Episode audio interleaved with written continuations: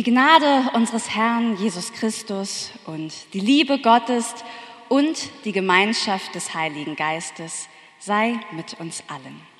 Amen. Liebe Gemeinde, das sind ja Worte, die treffen einen mit voller Breitseite. Ich hasse eure Feste, ich hasse eure Lieder, das Harfenspiel mag ich nicht hören. Als ich das gelesen habe, musste ich an ein Gedicht denken. Das beginnt so. Gestern Abend ging ich und bitte fragt nicht, warum in die Kirche. Ich weiß nicht, vielleicht kennt der ein oder andere dieses, Gedicht und ich finde, das schlägt so in die gleiche Kerbe wie unser Predigtext heute Morgen. Der Satz beginnt ja erstmal so, als könnte das so eine alltägliche Situation sein, die der eine oder andere vielleicht auch kennt. Aber ich lese das Gedicht mal in Gänze vor. Gestern Abend ging ich, bitte fragt nicht warum, in die Kirche im Dorf, hockte mich bibbernd zwischen die Leute in eine der engen Bänke und bewegte die Lippen, als hätte ich mitzureden. Es war ganz leicht. Schon nach dem ersten Gebet, wir beteten auch für dich, wuchs mir die Maske des Guten übers Gesicht. Vorne pickte der alte Pfarrer, ohne eine Lösung zu fordern, wie ein schwarzer Vogel lustlos im Evangelium, schien aber nichts zu finden, uns zu verführen. Kein Leitfaden, kein Trost. Nach einer Stunde war alles vorbei.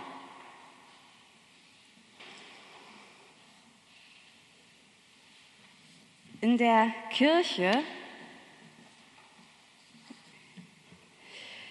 in der Kirche, von der der Dichter spricht, findet der Sprecher keine Antworten.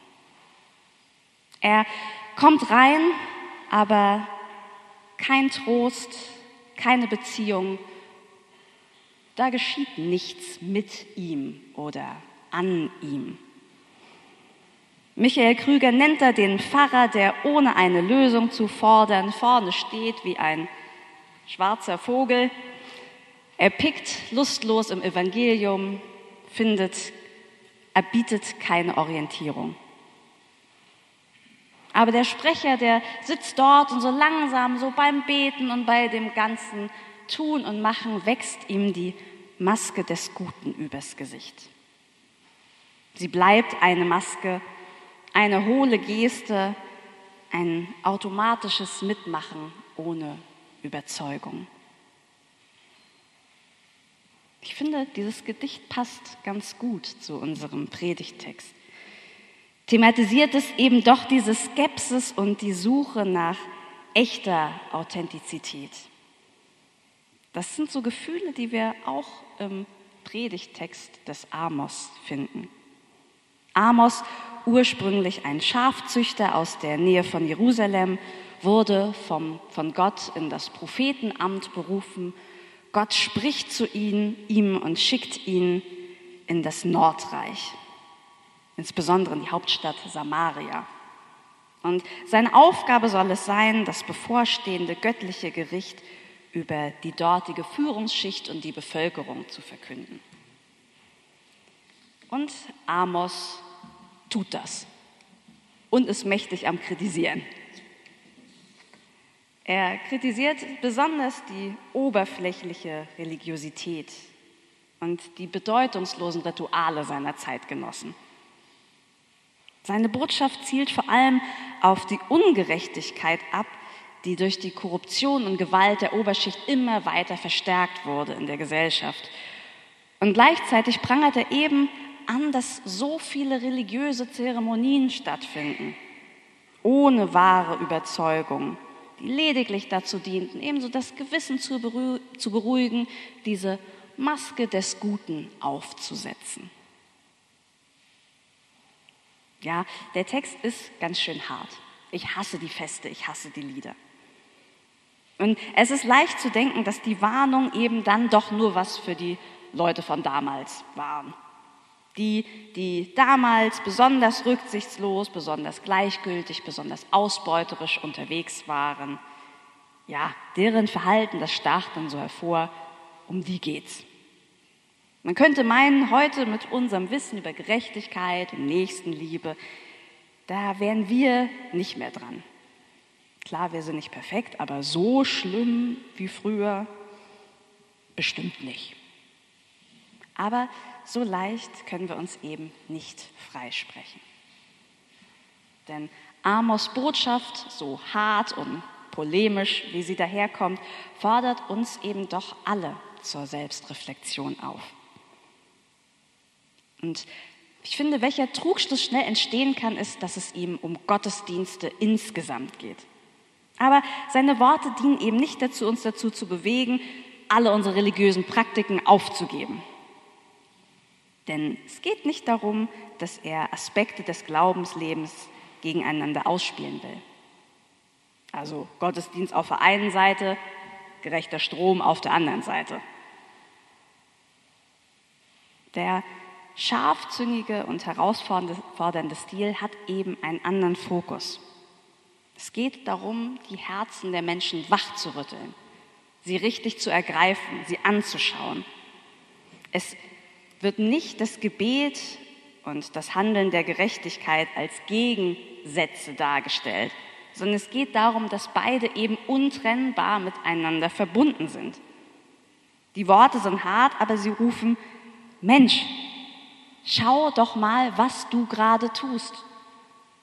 Wo ist dein Herz bei dem, was du tust?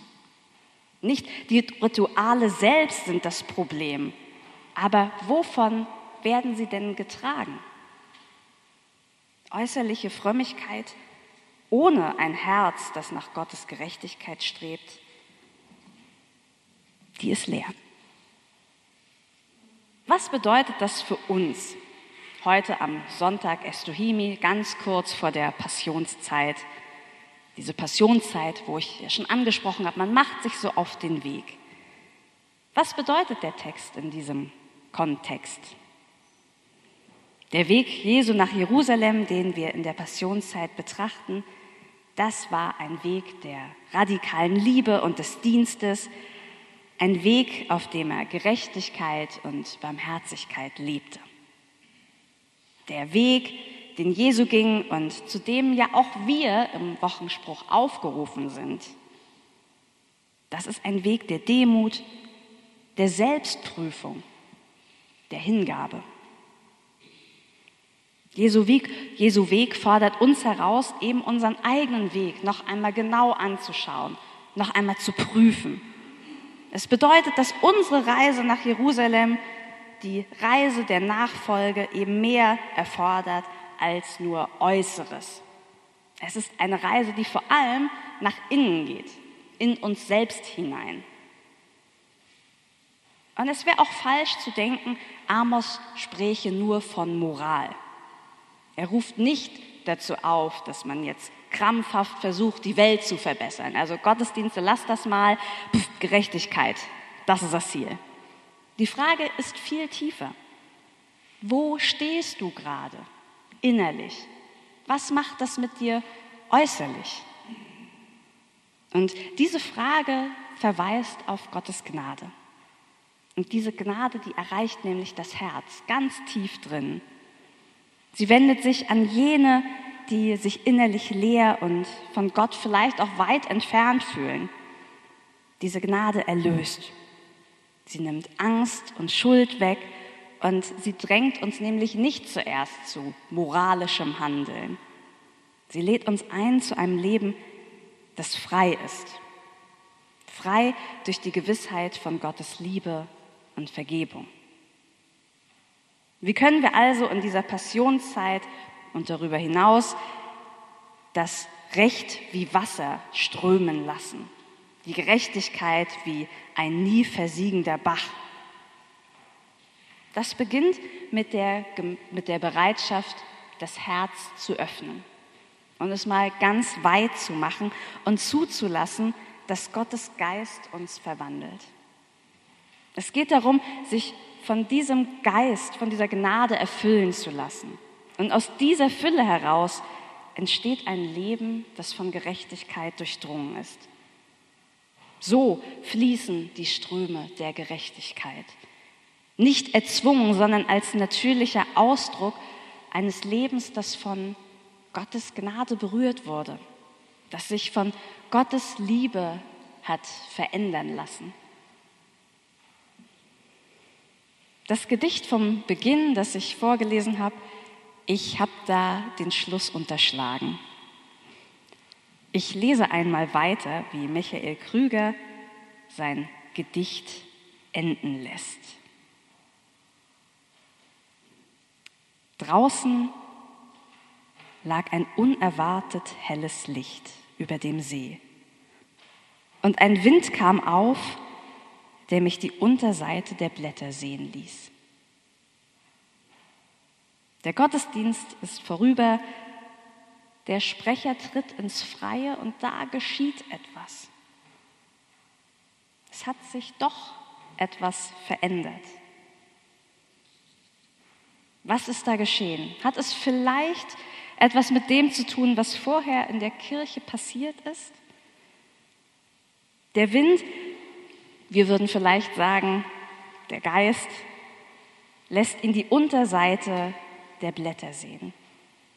Lässt ihn die Welt für einen Moment anders sehen, als sie sich vielleicht sonst so darstellt.